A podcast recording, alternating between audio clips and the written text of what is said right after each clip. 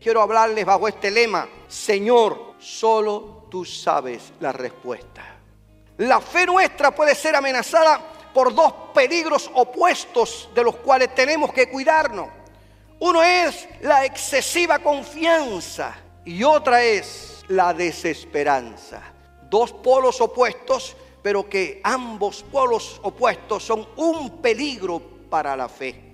¿Por qué la confianza excesiva es un peligro para nuestra fe? Porque puede llevarnos al autoengaño o a la autosuficiencia. Puede hacernos creer que aferrarse a ilusiones positivas de control, falsa superioridad, creencias y confesiones positivas exageradas, eso nos ayuda a salir adelante y prosperar. Cuando tú y yo sabemos que nuestra confianza tiene que estar puesta en el Dios de los cielos. David en el Salmo 20 declara, unos confían en sus carros de combate, otros en sus caballos, pero nosotros confiamos en el nombre del Señor nuestro Dios.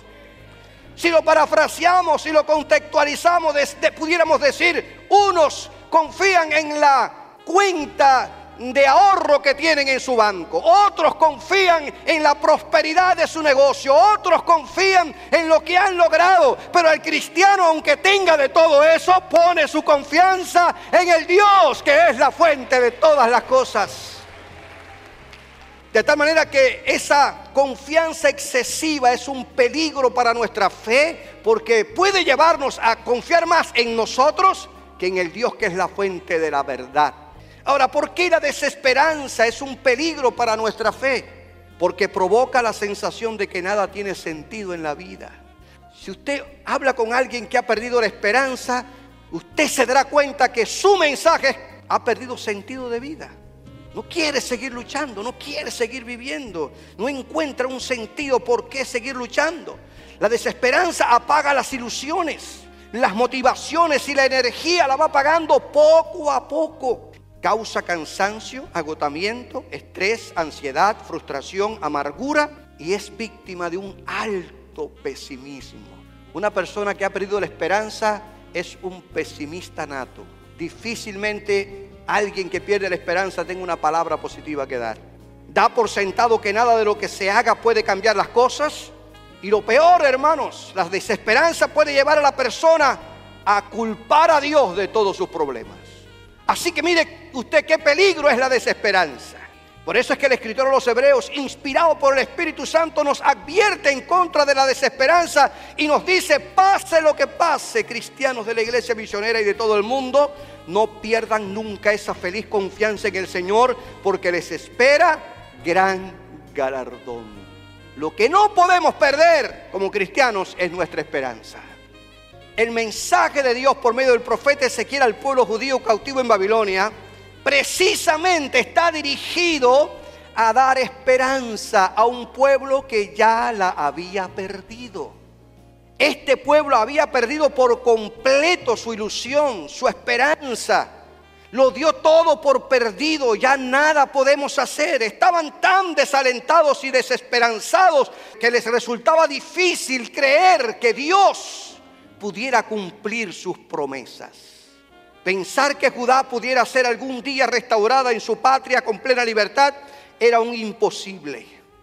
Ellos declararon, nos hemos vuelto huesos viejos y secos. Hemos perdido toda esperanza. Nuestra nación está acabada. Yo no sé si en algún momento de la vida, y perdone que sea tan honesto y sincero, ha dicho esa palabra.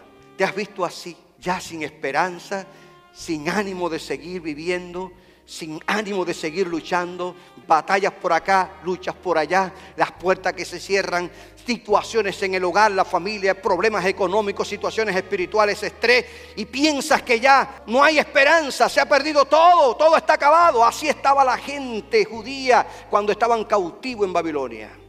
Y es la razón por la que Dios levanta al profeta Ezequiel con este mensaje del valle de los huesos secos. Porque si hay algo, hermanos, que tengo que decirte, porque lo he vivido y tú también, es que Dios nunca nos deja sin una palabra de ánimo y fortaleza a sus hijos.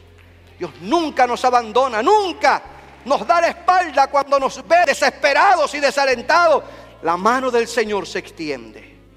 Y para avivar la esperanza a estos exiliados, Dios le da al profeta Ezequiel esta visión del valle de los huesos secos. Ellos no veían por ninguna parte que Dios pudiera actuar a favor de ellos como nación, pero el Dios soberano les volvería a dar vida. Los traería de todas partes del mundo, de los confines de la tierra, y restauraría su vida nacional. Y yo quisiera no salirme del contexto histórico y profético del capítulo 37 de Ezequiel y quiero hacer una interpretación contextual de la profecía, siendo la Biblia su propio intérprete y entender que los huesos secos que vio Ezequiel en el valle, que esta palabra valle literalmente significa campo de batalla, estos huesos secos representaban la condición de muerte espiritual de toda la nación de Israel dispersa por el mundo entero esparcido por toda la tierra y que ya estaban sin esperanza. Aquellos huesos secos, de acuerdo a la descripción que está haciendo Ezequiel, eran muchísimos. Y esta expresión superlativa se refería a la comunidad de todos los exiliados. Y otra descripción que se hace de los huesos, estaban secos en gran manera y expuestos al medio ambiente, estaban secos reseco, indicando que la muerte se había producido hacía mucho tiempo. Y Dios es un Dios de cosas extrañas. Le pide a Ezequiel, sacerdote, que se paseara en medio de toda aquella osamenta. Cuando Dios sabía que el sacerdote no podría tener contacto con muertos. Sin embargo, Dios le dice, paséate. Y él pudo corroborar que aquellos huesos estaban secos en gran manera. Las aves habían hecho su función y expuestos al sol estaban extremadamente secos, indicando que la muerte se había producido y que ya no había esperanza de vida. No había esperanza. Por lo tanto, pensar que aquellos huesos secos pudieran volver a vivir era una idea ilógica y absurda, ya que, repito, estaban secos en extremo. Sin embargo, las cosas de Dios, las cosas de Dios. ¿Cómo va a ser posible que Dios le diga a su profeta, al sacerdote, vea este valle, mira esos huesos, le muestre todo eso y le haga una pregunta? Hijo de hombre, hijo de hombre, ¿podrán estos huesos volver a convertirse en personas vivas? Oh soberano Señor, dice Ezequiel, solo tú sabes, solo tú sabes la respuesta. ¿No le parece que la pregunta está como fuera de contexto? ¿Por qué el Señor le pregunta? ¿Cómo va a ser posible? La respuesta es obvia. ¿Qué ustedes creen? Claro, es como cuando el ciego Bartimeo viene donde está Jesús y Jesús le dice, ¿qué quieres que haga por ti? ¿No les parece que como que la pregunta huelga? ¿Es que acaso el Señor Jesús no está viendo que ese hombre está ciego y lo que anda buscando es la sanidad? Aquí parece algo similar. Los huesos están extremadamente secos y él le pregunta, hijo de hombre, pero yo quiero que usted note, si usted es observador de la escritura, la expresión hijo de hombre es para significar la humanidad del profeta y ver que los hombres no tenemos respuesta para todo, pero el Dios soberano sentado en su trono sí tiene respuesta. Suena absurda y lógica esta pregunta, porque la respuesta es mucho más que evidente, hermanos. Esos huesos jamás vivirían. Sí, tal vez Ezequiel conocería la historia de cómo Elías resucitó y cómo Eliseo resucitó a aquellos muertos, pero se habían acabado de morir, pero estos estaban secos, requete seco. Era ilógico la pregunta. Pero Ezequiel le da una respuesta espectacular. Ezequiel da una respuesta tremenda cuando le dice, oh soberano Señor. Y me encanta cómo utiliza este atributo de la soberanía de Dios. Oh soberano, como queriendo decir, tú haces lo que tú quieras. Y Señor, solo tú sabes la respuesta. Y de alguna manera, Ezequiel lanza de vuelta la pelota al campo de Dios. Es como cuando usted le hace una pregunta y usted no quiere responder y entonces usted la pregunta se la vuelve a ellos. Como cuando llevaron a Pedro y a Juan y el Sanedrín les prohibió predicar el Evangelio y ellos le devolvieron la pelota al Sanedrín. A ver, evalúen ustedes. ¿Ustedes creen que es justo que nosotros dejemos de predicar? Si ustedes estuvieran en nuestra posición, ¿ustedes dejarían de predicar? Y aquí Dios le pregunta a Ezequiel, ¿tú crees que vivan? solo tú sabes. Tú eres el que tiene la respuesta. No quiso limitar a Dios con un no que era obvio, hermanos. Y prefirió dejarlo todo en las manos de Dios porque para él, para el Dios soberano, no hay nada imposible. Y Ezequiel confiaba que Dios sí podía hacer que aquellos huesos secos revivieran. Por lo tanto, dijo, yo no te voy a, limitar, yo no te voy a decir, no, eso nunca, no, no, para, no, Señor, tú sabes cuál es la respuesta y tú sabes lo que vas a hacer porque tú eres soberano en el cielo y en la tierra.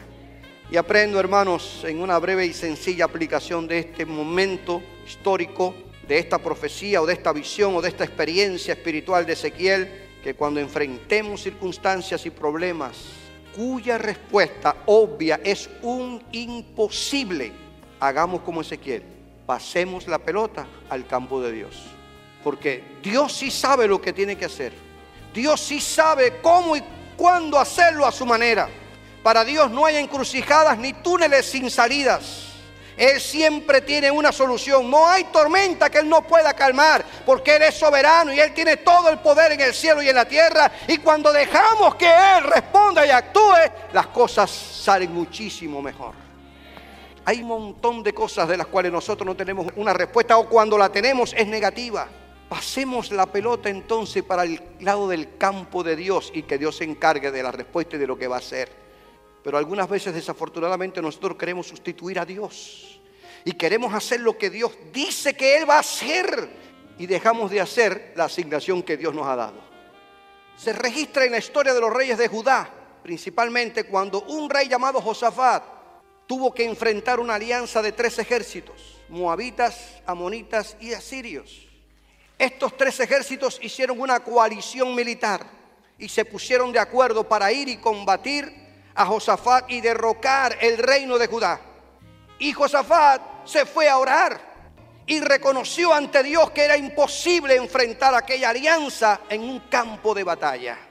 ¿Y qué usted cree que hizo Josafat en la oración después de reconocer la grandeza de Dios, después de reconocer toda la misericordia que Dios había tenido con el pueblo, después de haber reconocido que Dios había cumplido su pacto con Abraham y les había introducido a la tierra de promisión y les había guardado y cuidado y había prometido que toda oración que se hiciera en el santuario, en el templo hecho por Salomón y consagrado a él, él respondería a la oración. Usted sabe lo que hizo Josafat le pasó la pelota al campo de Dios. Hizo lo mismo que hizo Ezequiel.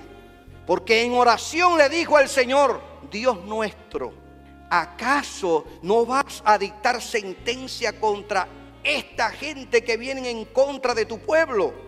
Nosotros no podemos oponernos a esa gran multitud que viene a atacarnos.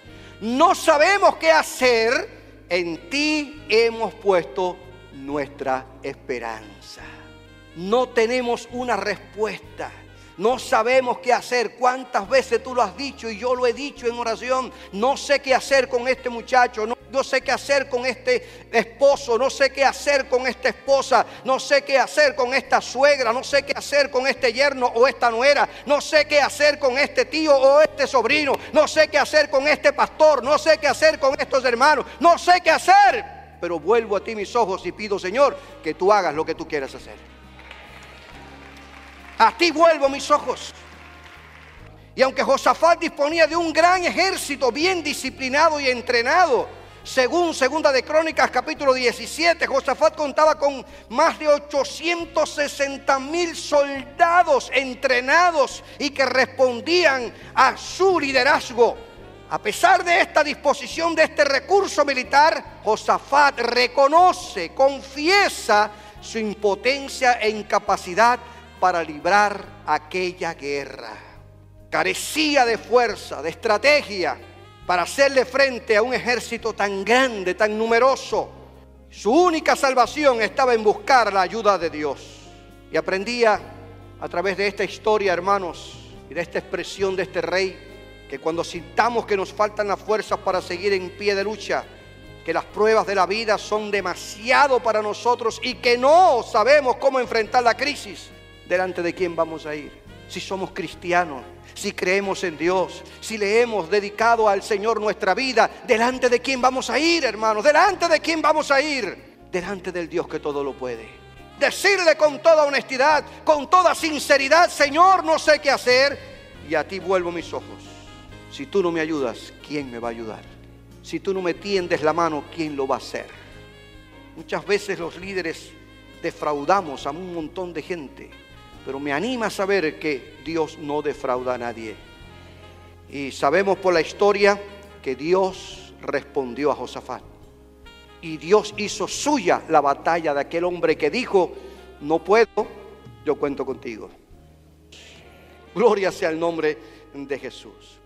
Quiero que volvamos de nuevo a la experiencia de Ezequiel, allí en el Valle de los Huesos Secos. Él nos cuenta en este capítulo 37, en la experiencia que está teniendo, que el Señor le dio la orden de que profetizara a los huesos secos. Wow, en su experiencia, hablarle a los huesos secos. Yo no sé cómo Ezequiel no se viró al Señor y le dijo, pero ¿cómo le voy yo a hablar a esto? Sin embargo, Ezequiel obedientemente lo hizo. Y dice él que mientras profetizaba, escuchó un ruido y se fijó que comenzaron a unirse cada hueso con su hueso. No fue que el hueso del tobillo se unió con la cabeza, ni que la mano derecha se puso en el pie izquierdo hueso con hueso, se fue uniendo cada uno de ellos en su lugar, hermanos. Y dice que él se fijó que comenzaron a unirse cada hueso con su hueso y vio cómo aparecían nuevos ligamentos y cómo la carne y la piel lo cubrían, pero no tenían vida. Un ejército de muertos. Y Dios le vuelve a dar otra orden. Note cómo existe una progresión en lo que Ezequiel está visualizando o experimentando en aquel valle. Y la nueva orden de Dios a Ezequiel fue de profetizar que viniera aliento de vida.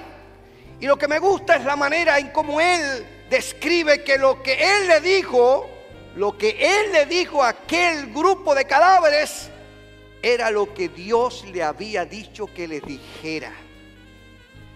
Y cuando lo hizo, Dice que el espíritu de vida entró en aquellos cadáveres que revivieron y se pusieron en pie y vio que se formó un ejército grande en extremo. Esto hace recordar lo que ocurrió en la creación cuando Dios formó al hombre del polvo de la tierra y sopló en su nariz aliento de vida y fue el hombre un ser viviente. Pero me llama la atención cómo Ezequiel obedece a la orden de parte de Dios, de hablar, de decir lo que Él tenía que hacer y decir. No sé si alguna vez te ha parecido que le hablas y le predicas a gente que están tan secos como los huesos a los que le profetizó Ezequiel. Y te parece que pierdes el tiempo miserablemente, que gastas tu energía ministrando sin ver resultado alguno, que te parece como si estuvieras arando en el mar y tal vez esa experiencia la tengas en tu familia o con conocidos en tu centro de trabajo o con gente que, con quien tienes contacto. Y te da la impresión de que le estás hablando a la gente y están tan secos como los huesos del valle, de los huesos secos de Ezequiel. Si algo aprendo, hermanos, del ministerio profético de Ezequiel, es que para tener éxito en el servicio a Dios, la clave es obedecer a Dios. La clave es sujetarse a las órdenes del Señor, aun cuando lo que nos dice que hagamos parezca ilógico y absurdo y aún se burlen hasta de la palabra que Dios pone en nuestros labios.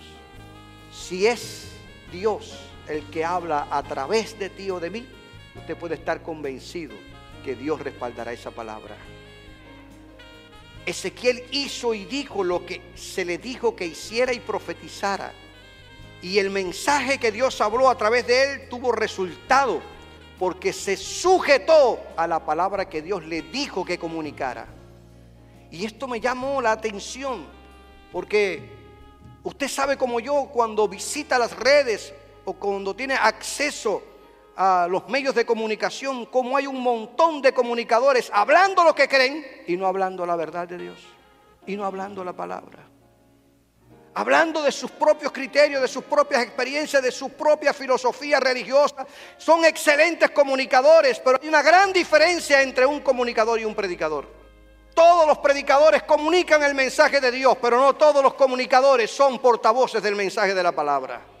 Y nosotros tenemos como iglesia que estar con los oídos abiertos. Tenemos que pedirle a Dios que nos dé discernimiento de espíritu para poder discernir entre la verdad y la mentira, para poder discernir entre el espíritu de error y el espíritu de verdad, para saber qué viene de Dios y qué viene de la mente de los hombres. Porque en los últimos tiempos se levantarán falsos maestros, falsos predicadores, falsos comunicadores. Y nosotros tenemos que saber que estamos como iglesia comprometidos a predicar la Biblia, el mensaje de la palabra. Y me disculpa que sea tan honesto y sincero, pero el que le citen un versículo de la Biblia no significa que el mensaje sea bíblico. Si no existe una exégesis, si no existe una investigación teológica, si no existe una verdadera interpretación de la verdad. Le puede sonar bonito, lindo, ay, me anima, ay, qué bueno, ay, me arrulla. Pero la palabra de Dios es como espada de dos filos que penetra, que nos discierne, que nos confronta con el pecado, que nos hace ver el pecado, que nos hace ver que estamos alejados de Dios, que necesitamos conocer a Cristo, arrepentirnos de nuestros pecados, corregir nuestros errores, formarnos como cristianos. Dios es amor, pero también Dios es un Dios de juicio y fuego consumidor. Me encanta la manera en cómo Ezequiel describe su experiencia en el Valle de los Huesos Secos. Dijo lo que tenía que decir no anduvo cuestionando a Dios, porque el verdadero predicador del Evangelio se sujeta a la verdad que Dios le ha dicho que comunique al pueblo. El profeta Isaías recibe una palabra de parte de Dios para corroborar que toda palabra que sale de su boca nunca regresa vacía. En Isaías capítulo 55, versículo 11, dice el Señor a través del profeta Isaías, la palabra que envío siempre produce fruto, logrará todo lo que yo quiero y prosperará en todos los lugares donde yo la envié. La palabra que Dios dio por medio de Ezequiel fue directa y Ezequiel fue fiel al mensaje que Dios le dijo que dijera. Y en aquella visión, aquellos huesos revivieron y ocurrió aquella proeza en aquel valle, en su visión. Porque cuando tú y yo hablamos la palabra, la palabra produce resultado. Porque hay poder en la palabra del Dios Todopoderoso. Gloria a Dios. Y es interesante como Dios mismo en la escritura del capítulo 37 de Ezequiel interpreta la visión del valle de los huesos secos, sin buscar ningún diccionario, sin buscar ningún comentario bíblico, sin buscar absolutamente nada, la Biblia siendo su propio intérprete. Cuando usted lee el capítulo 37, usted se dará cuenta que Dios le interpreta a Ezequiel el significado de aquella visión del valle de los huesos secos. Es parecido o corre paralelo cuando Jesús da la parábola del sembrador, como posteriormente Jesús le explica a sus discípulos lo que significa la parábola. Por eso hay que tener cuidado con usted. Ve a alguien predicando y alegoriza cada parábola y alegoriza cada palabra que ya está explicada por el propio Jesús. Tenemos que respetar la interpretación que la propia Biblia da de lo que se revela.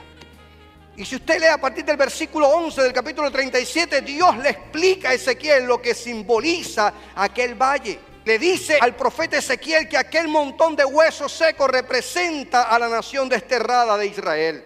Ellos en el exilio habían perdido toda esperanza, como ya les decía al principio de mi disertación. Habían perdido toda ilusión política y religiosa y lo daban todo por perdido.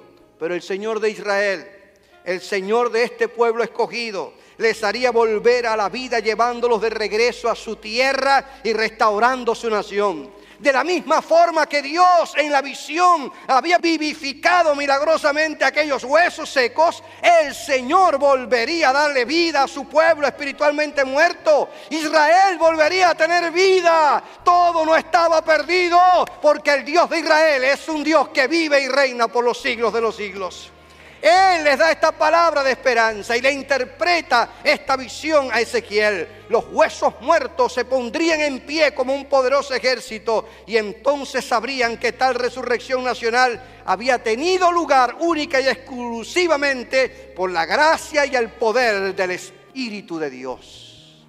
La explicación de Dios Ezequiel del significado de este valle termina con las palabras del Señor cuando le dice a su pueblo, pondré mi espíritu en ti. Volverás a vivir y regresarás a tu propia tierra. entonces sabrás que yo, el Señor, he hablado y que he cumplido mi palabra. Sí, el Señor ha hablado. Aquel pueblo, aunque exiliado, aquel pueblo, aunque desterrado, aquel pueblo, aunque cautivo en tierras lejanas, tenía que entender que Dios no le había abandonado.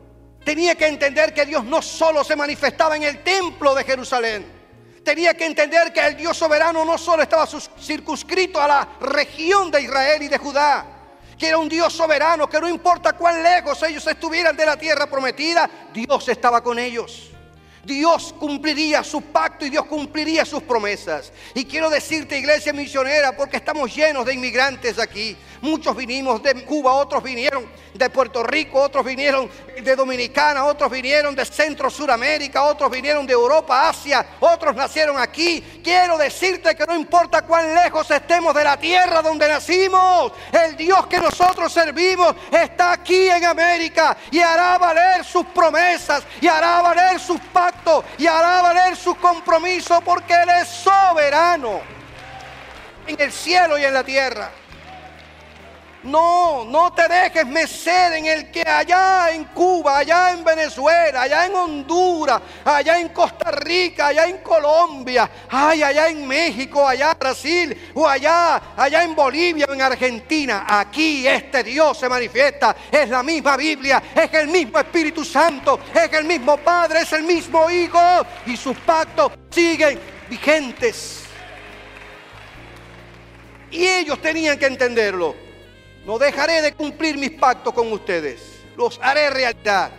Yo creo, hermanos, que de igual manera que Dios consoló a aquellos exiliados, hoy Dios está dispuesto a impartir vida donde hay muerte. Dios está dispuesto a traer luz donde hay tinieblas. Dios está dispuesto a traer libertad donde hay esclavitud.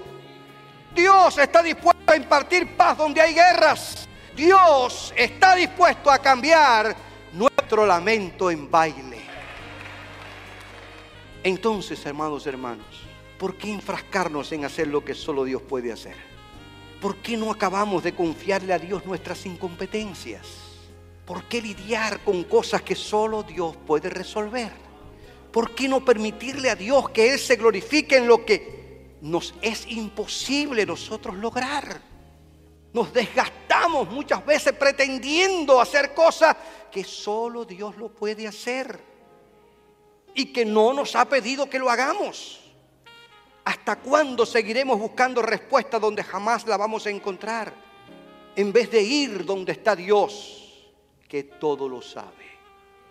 Te dejo este pensamiento, este pensamiento del reverendo Martin Luther King Jr., este héroe de esta nación grande de Estados Unidos. Él dijo en una ocasión, he tenido en mis manos muchas cosas y las he perdido todas. Sin embargo, todo aquello que he puesto en manos de Dios, las conservo todavía.